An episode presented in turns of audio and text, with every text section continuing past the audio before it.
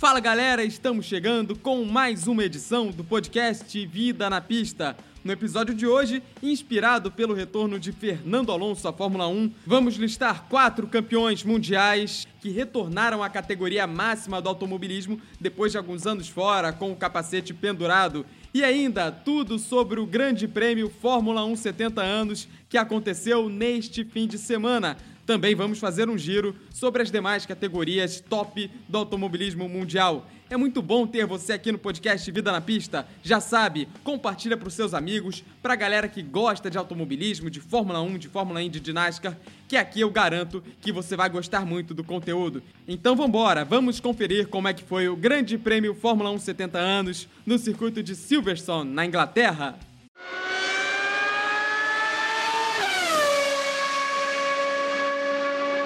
Pois é, galera, o que parecia uma festa marcada para a Mercedes, já que a equipe ganhou na semana passada com Hamilton, ainda que tivesse o festival de pneus furados e por aí vai, não aconteceu. Max Verstappen venceu a corrida, colocou água no chope dos alemães e levou para casa a quinta etapa da temporada ao Grande Prêmio Fórmula 1 70 anos. E essa vitória se deve principalmente, olha eles de novo aí, aos pneus a Red Bull conseguiu conservar melhor os pneus do que a Mercedes. Tanto o carro do Bottas quanto do Hamilton estavam desgastando muito os pneus ao longo da corrida e o Max Verstappen conseguiu aí a sua estratégia para a vitória decisiva ali na volta 27, que quando o Bottas e o Verstappen fizeram pit stop na mesma volta, a Red Bull percebeu ali que a Mercedes ia chamar o finlandês, o Bottas que fez a pole position. O Verstappen entrou nos boxes ali ao mesmo tempo, eles fizeram pit stop juntos. O Bottas ainda saiu na frente, só que ali na pista o Max Verstappen conseguiu ganhar a posição, fez a ultrapassagem sobre o finlandês, abriu vantagem. Vale lembrar que o Verstappen largou em quarto, na largada superou o Huckenberg, que tinha largado em terceiro. Já já vamos falar do Huckenberg. E aí fez a corrida dele ali, foi pressionando, foi atacando as Mercedes, conseguia ali se aproximar à medida que as flechas negras se desgastavam, né? Tinham o desgaste dos pneus e ainda teve a ameaça do Hamilton nas voltas finais, faltando ali 10 para o final na volta 42. O Hamilton parou, colocou os pneus mais novos, tentou ir para cima alucinadamente do Verstappen, mas teve problemas para passar o Charles Leclerc e o Valtteri Bottas e acabou não conseguindo tirar a vitória, a vitória merecida do piloto da Red Bull, é de cinco corridas, né, nessa temporada, quatro foram da Mercedes, a Mercedes vinha dominando com o melhor carro e a Mercedes tem mesmo o melhor carro da temporada, mas tá aí Max Verstappen mostrando que vai brigar para ser a segunda força, deve brigar ali pelo vice com Valtteri Bottas, já que o título de Hamilton parece ser algo inevitável, ele está no outro patamar acima dos demais, mas tá aí o Verstappen para trazer um pouquinho de show nessa temporada 2020, temporada bem difícil da Fórmula 1, Vale lembrar que essa corrida, Grande Prêmio Fórmula 1 70 anos, ela surgiu por causa desse calendário readequado que está acontecendo por conta dessa crise que estamos vivendo. É a segunda prova em Silverstone que recebeu na última semana o Grande Prêmio da Grã-Bretanha. Outros destaques da corrida, vale lembrar do Charles Leclerc, ele que largou em sétimo lugar, fechou na quarta posição, um bom desempenho ali do piloto monegasco, ele que conservou os pneus, conseguiu se colocar lá na frente, na frente dos demais, ele que largou atrás das Racing Point, por exemplo, aí fechando numa boa quarta colocação, diferente do Vettel, o Vettel mais uma vez no final de semana para esquecer, o Vettel que ficou fora da zona de pontuação, ele que deve encaminhar a sua ida para a equipe Racing Point ano que vem, que vai se chamar Aston Martin. Outro destaque é o Nico Huckenberg, que finalmente conseguiu reestrear na Fórmula 1. Ele que na corrida do final de semana passado teve problemas antes mesmo da largada. Ele que largou na terceira posição, uma ótima posição de largada. Vinha em quinto lugar, à frente do Lance Stroll. Só que uma parada na volta 46, uma parada que eu particularmente não entendi o motivo, acabou o derrubando para o sétimo lugar. Ele que correu para ter um resultado muito melhor neste final de semana, mas a equipe acabou não ajudando o Nico Huckenberg, que fechou com um bom sétimo lugar, um resultado ótimo para quem está tanto tempo fora da Fórmula 1, nove meses fora, sem pilotar um carro de Fórmula 1, embora não pareça tanto, faz sim diferença, principalmente competindo contra quem já está em atividade, já iniciou a temporada lá no Grande Prêmio da Áustria, um bom desempenho do Huckenberg e fica o ponto de interrogação para o final de semana que vem, se o Sérgio Pérez poderá voltar, ele que testou positivo, não é? Tá fora aí da Fórmula 1 por conta disso. O Sérgio Pérez, piloto mexicano, que deve perder o seu lugar na Racing Point para o Sebastian Vettel no ano que vem, a Racing Point que irá se chamar Aston Martin. Aí ele tem vagas aí à disposição, pode brigar por vagas tanto na equipe Haas quanto a Alfa Romeo, que são as favoritas para abrigar o piloto mexicano. E aí surge um novo player nessa disputa por vagas no ano que vem, o Nico Huckenberg, mostrando serviço, mostrando um bom serviço, é, deixa claro que não merece estar fora do grid. Repassando aqui então a classificação final da corrida, Max Verstappen venceu com Lewis Hamilton chegando em segundo, Valtteri Bottas foi o terceiro, Charles Leclerc o quarto, Alex Albon da Red Bull foi o quinto e Lance Stroll da Racing Point fechou na sexta colocação. Os cinco primeiros do campeonato agora são Lewis Hamilton, da Mercedes, Max Verstappen, da Red Bull, Valtteri Bottas, da Mercedes, que perdeu a segunda posição para o holandês, Charles Leclerc, da Ferrari, garantindo ali uma boa quarta colocação nesse ano terrível da equipe italiana, e Lando Norris, da McLaren, um bom resultado do garoto Lando Norris, fechando os cinco primeiros colocados. E um dos assuntos mais falados nas últimas semanas no circo da Fórmula 1, é claro, não poderia deixar de ser o anúncio da volta de Fernando Alonso à categoria após duas temporadas afastado. E é com isso, é baseado nisso, que a gente fez uma lista com outros quatro campeões que retornaram à categoria, alguns com sucesso, outros nem tanto. A gente preparou uma lista que você vai conferir a partir de agora. So box, box, box. E o nosso primeiro colocado da lista é o austríaco Niki Lauda. Ele que foi bicampeão pela Ferrari nas temporadas de 75 e 77. Em 78 correu pela Brabham com relativo sucesso. Ele foi quarto colocado no campeonato, fez uma temporada razoável e guardava alguma expectativa para 79. No entanto, o ano acabou sendo muito fraco. Os motores Alfa Romeo em nada ajudavam a equipe de Bernie Eccleston naquela época e o Lauda decidiu abandonar a categoria antes mesmo do final do ano. Ele que passou a se dedicar à sua companhia aérea, a Lauda Air, ficou fora ali da Fórmula 1 durante as temporadas de 80 e 81. Até que em 82 ele resolveu aceitar um convite da McLaren para retornar à categoria máxima do automobilismo mundial. E foi um retorno triunfal para Nick Lauda, ele que ganhou corridas ali no seu reinício na categoria, na readaptação, para no ano de 1984 ser coroado tricampeão, vencendo seu companheiro de equipe, o francês Alain Prost, por meio ponto ao chegar na segunda colocação do Grande Prêmio de Portugal daquele ano, a última corrida da temporada, que sacramentou o seu terceiro campeonato mundial após ter retornado à categoria. E agora a gente vai relembrar um pouquinho como foi esse título na voz de Galvão Bueno, transmissão original da época pela TV Globo. E agora todos esperam o Nick Lauda. Ele passa, ele cruza, ele recebe a bandeirada. Andreas Nicolaus Lauda austríaco, 35 anos. Nick Lauda, 24 vitórias. Nelson Piquet o cumprimenta, passa a seu lado. Nick Lauda recebe a bandeirada em segundo. Nick Lauda é tricampeão mundial de Fórmula 1. Talvez inspirado pelo tricampeão Nick Lauda, talvez não, Alan Prost também tirou um ano sabático em determinado momento de sua carreira após o ano frustrado de 91 pela Ferrari, onde ele criticou publicamente o monoposto italiano, ele foi dispensado da equipe após o Grande Prêmio do Japão, sem mesmo fazer a última corrida da temporada, o Grande Prêmio da Austrália. Para 92, foi especulado uma ida do campeão na época, tricampeão Alain Prost, para a equipe ligeira, equipe francesa, que inclusive o Prost viria a comprar ao final da temporada de 96 para criar a sua Prost Grand Prix.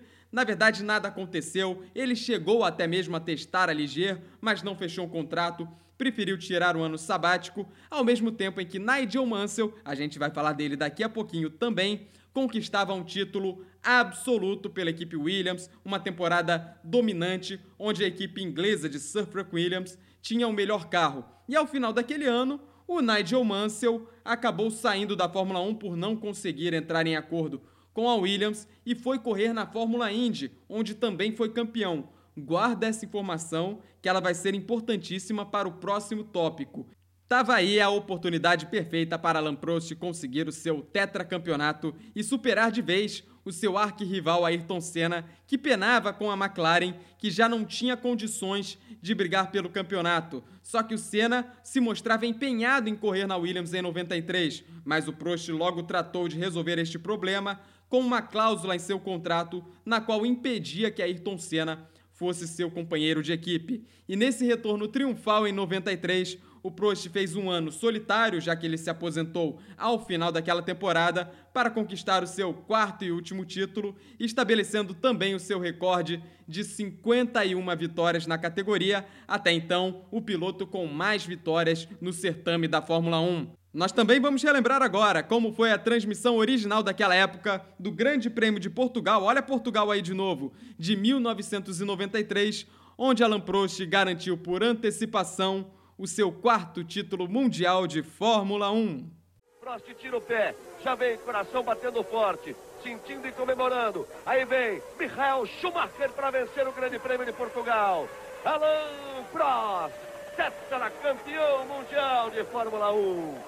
Um grande dia para o francês Alain Prost. E vocês lembram que eu estava falando de Nigel Mansell? Ele retornou à Fórmula 1 em 1994 pela equipe Williams, mas ele não seria o piloto principal. Na verdade, não estava nem nos planos, nem de Mansell, nem da Williams o retorno. Após a aposentadoria de Prost, aliada a uma reconciliação com Ayrton Senna ao final do Grande Prêmio da Austrália de 93, vencido por Senna, com Prost em segundo, que marcou a despedida do francês da categoria, o francês pendurou as luvas, ele já havia anunciado um pouco antes que iria pendurar as luvas, mas esta reconciliação com Senna acabou sendo simbólica, possibilitou que o brasileiro tivesse caminho livre para correr na Williams em 94, a equipe dos sonhos, o carro de outro mundo. Como sabemos, esta parceria não terminou da melhor forma possível, já que na terceira prova daquela época, da temporada de 94, o Ayrton Senna acabou nos deixando. Com isso, a Williams promoveu um rodízio entre dois pilotos no carro de número 2. O jovem David Coulthard, então piloto de testes, e a estrela Nigel Mansell, atual campeão da Fórmula Indy, que não fazia uma boa temporada com a equipe Newman Haas no certame norte-americano, que retornaria para fazer algumas provas em 94. E dizem muito por aí que o Mansell foi um fracasso nesse retorno à Fórmula 1. De fato, o desempenho não foi dos melhores, tanto em 94 quanto em 95, quando ele migrou para a McLaren e acabou fazendo apenas duas corridas, deixando a categoria antes mesmo que pudesse fazer mais provas, não é mesmo? Ele, em 94, teve o seu último momento de apoteose naquele Grande Prêmio da Austrália, marcado pela disputa pelo título entre Damon Hill e Michael Schumacher. O Leão fez a pole position para aquela corrida e, sem os dois principais concorrentes ao título na pista, já que eles bateram, o Leão, o britânico bigodudo, conseguiu a sua última vitória na Fórmula 1 de forma apoteótica. Vitória essa o qual levantou o moral do Nigel Mansell, fazendo com que ele acreditasse que ainda teria lenha para queimar na Fórmula 1, assinando o contrato pela McLaren para 2005. Seria melhor que ele tivesse parado por ali, não é mesmo? Então vamos recorrer novamente à narração da época de Galvão Bueno para relembrar como foi a última vitória de Nigel Mansell no Mundial de Fórmula 1. Aí vem Mansell, com o carro que era de cena. Nigel Mansell, lá vem o leão, Nigel Mansell! Vence o Grande Prêmio da Austrália. Pois é, e nem todas as vitórias acabaram tendo bons momentos. Michael Schumacher, que até a gravação deste podcast é o maior piloto da história da Fórmula 1, pelo menos em números, e ainda que esteja prestes a ser superado por Lewis Hamilton, anunciou sua aposentadoria das pistas ao final da temporada 2006, quando foi vice-campeão, disputando até a última etapa contra o espanhol Fernando Alonso, que inclusive inspirou esta lista. Só que a velocidade jamais deixou de estar no coração do alemão. Entre 2007 e 2008, ele fez vários testes para a equipe Ferrari, atuando como consultor da escuderia de Maranello, e em 2009, com o acidente de Felipe Massa, que o afastou de algumas corridas, foi anunciado o retorno de Michael Schumacher para a Fórmula 1. Só que por conta de um acidente de moto sofrido no começo daquele ano, que ainda causava dores em seu pescoço, o retorno teve de ser abortado e não seria daquela vez que o heptacampeão retornaria à categoria, mas parece que o Schumacher ficou ressentido com isso, ele queria voltar de qualquer jeito. E para 2010, a Mercedes-Benz resolveu comprar a equipe campeã do ano anterior, do ano de 2009, a Brown GP. Ali surgia a equipe Mercedes que conhecemos hoje e não poderia ser nada melhor retornar tendo Michael Schumacher em um de seus cockpits e foi o que aconteceu. Só que numa volta recheada de expectativas, o desempenho do alemão não foi dos melhores. Em três anos, ele conseguiu apenas um pódio e uma pole position, pole position essa em Mônaco 2012, que ele acabou nem usufruindo, porque ele tinha uma punição de cinco posições no grid a cumprir por conta de um incidente numa prova anterior. E esse pódio na prova de Valência, etapa de Valência, o Grande Prêmio da Europa, naquela época, acabou não sendo o retorno do Schumacher que todos gostaríamos. Eu mesmo, pessoalmente, tinha muita expectativa. Quando eu é, ouvi falar do anúncio do Michael Schumacher retornando na equipe que até então era a atual campeã, já que a Mercedes havia comprado a Brown, eu pensei, é o Octa, é o Octa campeonato ali. Infelizmente não aconteceu, mas possibilitou que novas gerações de amantes de Fórmula 1 pudessem ver Michael Schumacher nas pistas e que pilotos jovens como Lewis Hamilton, Sebastian Vettel, entre outros, pudessem competir contra o maior piloto de todos os tempos, se a gente levar em consideração os números. Nesta lista vale também uma menção honrosa a um polonês muito talentoso chamado Robert Kubica, ele que correu pela equipe BMW, onde conquistou sua única vitória na Fórmula 1 com um relativo sucesso, migrou para a Renault em 2010, continuou indo muito bem, tendo bom desempenho e permaneceria na equipe para 2008, a equipe que a partir de então passaria a se chamar Lotus. No entanto, antes mesmo do começo da temporada, o polonês, numa prova de rally, sofreu um acidente que complicou seriamente o seu braço, trouxe ali sequelas físicas para o seu braço e encerrou ali sua carreira na Fórmula 1. Só que para Robert Kubica, a história não acabava ali. Na segunda metade da década de 2010, ele voltou a fazer constantes testes em carros da categoria, principalmente da equipe Renault. Se especulou um retorno dele pela equipe Renault, que acabou não acontecendo. Novamente, no ano de 2018, com a aposentadoria de Felipe Massa, era esperado que ele ocupasse uma vaga na Williams, já que ele passou a ser piloto de testes e desenvolvimento da equipe inglesa, o que não aconteceu, já que o russo Sergei Sirotkin acabou ficando com a vaga para correr ao lado de Lance Stroll, mas em 2019 a Williams trocaria os dois pilotos. Lance Stroll passaria para a equipe de seu pai, a Racing Point, que o Lawrence Stroll havia acabado de adquirir, e o Sergei Sirotkin seria dispensado. Foi quando a Williams anunciou que a dupla para aquele ano seria formada por George Russell e Robert Kubica, que retornaria à categoria após oito anos de inatividade e lutando contra as limitações físicas. Embora o desempenho da Williams aquele ano não fosse dos melhores, o carro era sofrível, tal qual ainda é, infelizmente, a Williams se mantendo ali como a última força do grid, o que é algo lamentável, neste ano ali competindo com a Alfa Romeo para ser a última força do grid. O Kubica lutava contra suas limitações físicas para ter um bom desempenho, embora o retorno não fosse o esperado com aquele polonês em alto nível que a gente presenciou no final da década de 2000, o pontinho solitário no Grande Prêmio da Alemanha em Hockenheim, naquela corrida confusa, acabou coroando ali o retorno breve de Kubica categoria, ele que conquistou o único ponto da Williams naquela temporada, livrando a equipe inglesa, a equipe de Grove, de ficar no zero pela primeira vez em sua vitoriosa história. Atualmente, o Kubica é piloto de teste da equipe Alfa Romeo, mas um retorno do polonês à categoria não parece estar no horizonte para as próximas temporadas. Fica aqui o nosso respeito mais sincero pela superação desse polonês que passou por cima de limitações físicas para conseguir voltar a pilotar um carro de Fórmula 1 durante uma corrida oficial, durante uma temporada inteira e ainda por cima guardar um pontinho, embora ele estivesse apanhando para o George Russell a temporada inteira na batalha interna da Williams, ele guardou esse pontinho nessa corrida, na única vez que ele superou na pista o George Russell naquele ano.